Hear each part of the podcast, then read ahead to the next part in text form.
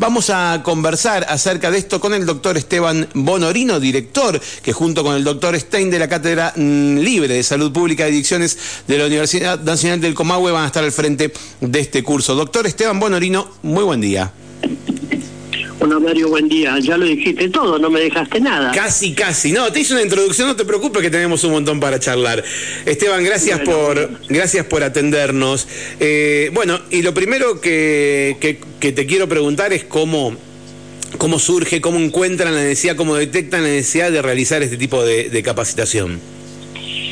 Bueno, ¿cómo lo detectamos? En, hago una, una breve reseña. En, en, el año 2016, varias iglesias de Neuquén pidieron al Poder Ejecutivo Provincial ayuda o capacitación porque padres llevaban sus chicos o iban a consultar a las iglesias para que los ayudaran por el consumo de drogas de los hijos. Sí. Y se encontraban que eh, no tenían herramientas suficientes para para poder realmente ayudarnos. Eh, el Poder Ejecutivo hizo una licitación pública, la ganamos Enrique y yo con la Cátedra Libre de Salud Pública y Adicciones, y desde entonces estamos brindando esta capacitación. La capacitación es, como bien lo dijiste, brindar herramientas a aquellos líderes religiosos o a aquellas personas que los líderes religiosos nos derivan para que los capacitemos. En general son personas afines a alguna iglesia que están concurriendo y que están colaborando con las autoridades de esa iglesia y recibiendo a estas personas que piden ayuda. Esteban, Así que En, eso consiste nuestra tarea, en darles herramientas a esas personas que ellos nos derivan para que puedan atenderlos, contenerlos eh, y, ayudarlos a llegar a un tratamiento, que es el eh, la instancia final, digamos. Bien. Eh, quiero, quiero, quiero rebobinar un poquito y, entender por qué, eh, por qué se, se, concentra en lo religioso. ¿Cómo analizan, cuál es la conclusión a que se llega, a que, a que se recurre a la cuestión religiosa, a la iglesia, para, para buscar ese tipo de ayuda y no, por ejemplo, al hospital o, por algún otro tipo de, sector? Es, es, una buena pregunta. Eh, no, no, no creo que sea esta la causa, pero haciendo una breve historia, las primeras instituciones que empezaron a ayudar a las personas con problemas de consumo de drogas fueron las iglesias. Cuando yo empecé a trabajar en el año 77 en este tema en el Hospital Provincial Neuquén, sí. en el país había dos instituciones nomás. Eh, viaje de vuelta, una comunidad terapéutica religiosa con origen católico, y el programa Andrés, que era una comunidad terapéutica religiosa con origen evangélico. Y prácticamente en ningún hospital público ni en privado se atendía demasiado, salvo algún psicólogo, algún psiquiatra que en su consultorio atendía, pero no había realmente un programa organizado. Claro, claro. Después de varias idas y vueltas, pasó el tema a que salud pública se considerara prácticamente la única que tenía la palabra eh, y durante un tiempo fue así y ahora ya hace varios años que por suerte hemos aprendido que, que nadie es el dueño de la pelota, que este es un problema que por supuesto incumbe a salud pública, pero también a las iglesias, también a deportes, también a las escuelas, también a cultura, también a los centros barriales, y que somos todos eh, juntos los que tenemos que trabajar. En este caso vamos a juntar fundamentalmente la pata de salud y la pata de las iglesias, porque es un pedido específico de las iglesias hacia salud. claro, eh, pero, pero no puede estar ausente de esta problemática nada, eh, ni desarrollo social, ni, ni, ni laboral. obviamente si un paciente que se recupera no tiene posibilidad de recomenzar sus estudios o conseguir un trabajo, los resultados son muy inferiores. Em, Esteban, ¿quién, eh, eh, ¿qué capacitación tiene que tener o qué capacitación previa tiene que tener quien vaya a tomar este curso? Ninguna, porque se supone que hay gente que está concurriendo a una iglesia y que está tratando de ayudar a estos pacientes o a estos familiares de pacientes claro. sin ningún tipo de formación o con alguna. Eh, lo que nosotros pretendemos es brindarles más, más herramientas. Si ya tienen una capacitación previa, puede ser que esta persona que vaya a la iglesia, sea psicólogo, sea médico, o sea acompañante terapéutico. Bueno, magnífico, mejor. Pero está apuntando a gente de muy buena voluntad, con muy buenas intenciones, pero que no tienen herramientas, salvo ponerse a rezar junto con la familia. ¿Es, eh, ¿es la institución quien designa quién es su representante en este curso, entonces? Es así, es así. Son las instituciones las que nos mandan las personas y nosotros nos encargamos de capacitarlas sin, sin demasiado preguntar eh, por qué fuiste vos, claro, de, cuál iglesia o de cuál otra. Y bien, bien. ¿Y eh, tenés idea cómo estuvo, cómo está de consultas, cómo está de interesados, de, personas inscritas?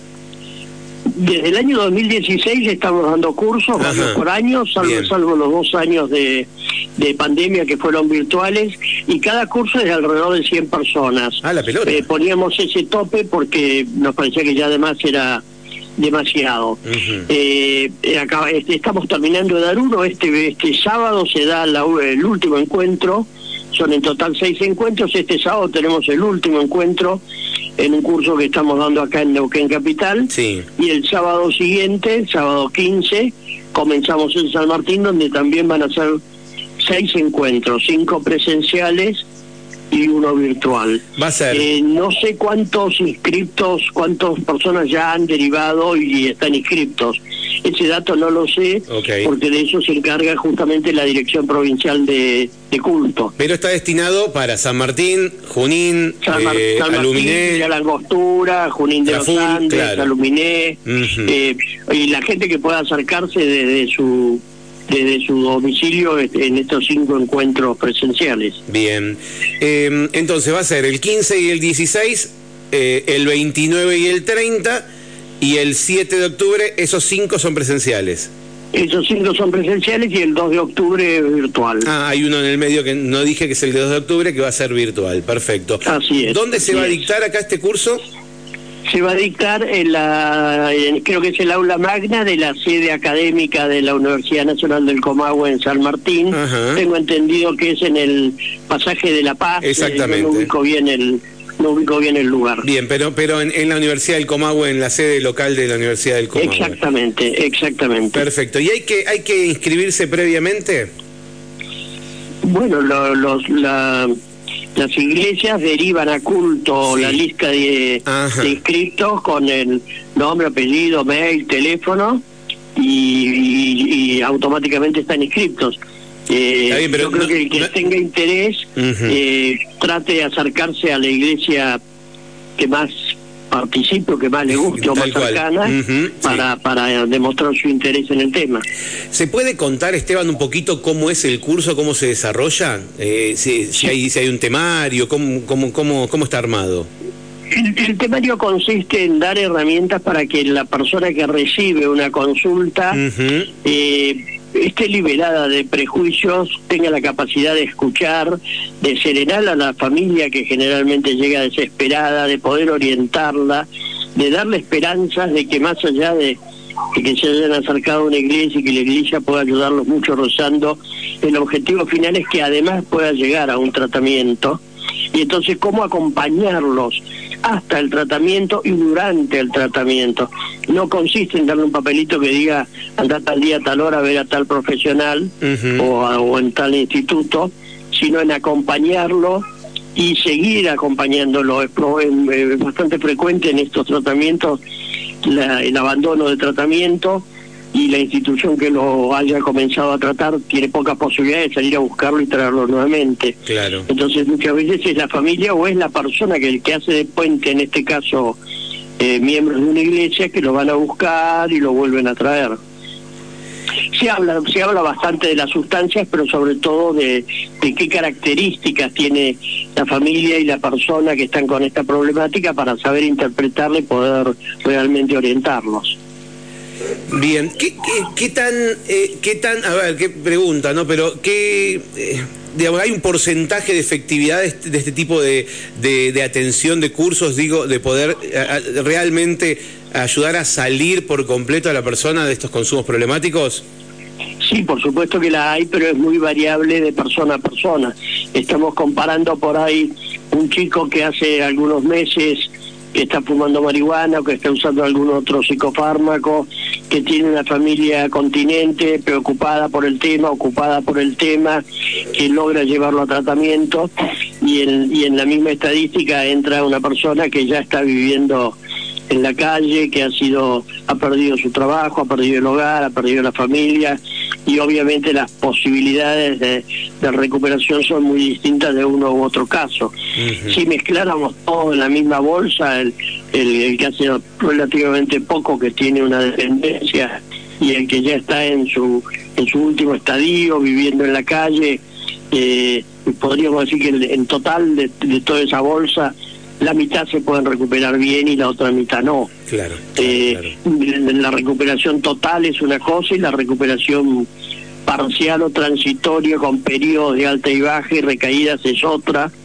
Eh, creo que nunca eh, tenemos que bajar los brazos y decir ya es tarde, ya no hay nada para hacer.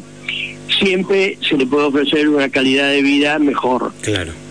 Y eso es lo que intentamos. Bien, Ahí ya no pasa tanto por la por, por la familia, o sea, lo, eh, es el tratamiento el que va a ir diciendo realmente si la persona va recuperándose, tiene más chance, tiene menos chance. Pero siempre tenemos que intentarlo. ¿Hay alguna, ¿Hay alguna iglesia que participe más que la otra? Digo, alguna rama, yo no, conozco mucho las variedades de iglesias, pero sé que hay como distintos, distintos credos. Eh, ¿hay, ¿hay, alguna que sea más participativa que otra? De Chusma, lo pregunto, ¿eh? Eh, la experiencia nuestra hasta ahora, desde el año 2016 con estos cursos, las iglesias evangélicas, cristianas evangélicas. En segundo lugar diría la iglesia católica y en tercer lugar muy a, muy a distancia eh, eh, hebrea o judía. Ah, mira vos, musulmanes no creo que no hemos tenido ninguno eh, bueno, eh, testigos de Jehová u otras menos numerosas quizás no hemos tenido tampoco. Bien, muy bien. Bueno, los cursos van a ser eh, los que caen viernes de 17 a 20 y los que caen sábados de 9 a 13. ¿Está correcto? Exactamente, exactamente. Nosotros, eh, eh, los, dos coordinadores, o en este caso creo que voy a estar yo solo, creo que el doctor Stein no va a poder viajar. viajamos desde Neuquén, así que el, sábado, el viernes a la mañana viajamos, el sábado toda la tarde estamos ah, trabajando. el el, el viernes a la tarde estamos trabajando, el sábado a la mañana, toda la mañana trabajamos y al mediodía después del almuerzo estamos regresando. Bien, muy bien. Bueno, dejamos abierta entonces la, la posibilidad de, de, seguir anotándose. Hay un teléfono que ahora voy a pasar. No te quito más tiempo, te agradezco muchísimo este rato que nos brindaste. No, hay problema. seguramente el teléfono que te han dado es el de la Dirección Provincial de Culto. Eh, y si no, la iglesia más cercana, yo creo que es el lugar. Perfecto. el, la, Dirección Provincial de Culto y la Dirección de Culto de San Martín están en contacto, así que yo supongo que ya todas las iglesias de San Martín deben estar en, en contacto, más que nada informadas por el director de allá. Te confirmo que sí, te confirmo que sí, porque yo estoy en el grupo de culto de, de San Martín y, Gabriel Chamorro se encargó de avisarnos a todos eh, para, para que cada, cada yo, por la comunidad hebrea de San Martín de los Andes nos, nos avisaron a cada uno para enviar a alguien en todo caso para participar. Así que ojalá puedan hacerlo, magnífico. En este caso no solamente eh, voy a estar yo de disertante o de capacitador, sino que estamos dándole lugar a todos los profesionales de la zona que estén trabajando en el tema y que tengan interés en, en sumarse, o sea, no dejar de lado um, ningún esfuerzo que desde salud privada o pública se esté haciendo en la zona.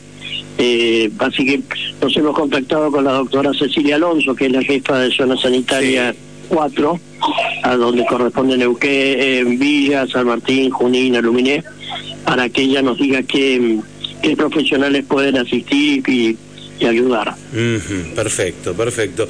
Te agradezco muchísimo eh, esta, este, este ratito que nos brindaste. ¿eh? Eh, de nada, Mario, y ojalá nos podamos ver y conocer cuando estemos por allá. Ojalá que así sea. Muchísimas gracias.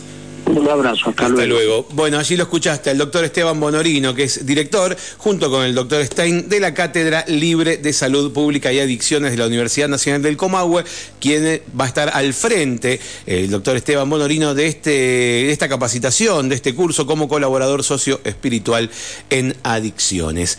Te acercás a tu iglesia, te acercás a tu lugar de pertenencia eh, religiosa y, eh, manifestás tu voluntad de participar de este curso y la misma iglesia te va a inscribir. Es gratuito, van a ser seis encuentros, cinco presenciales, uno online.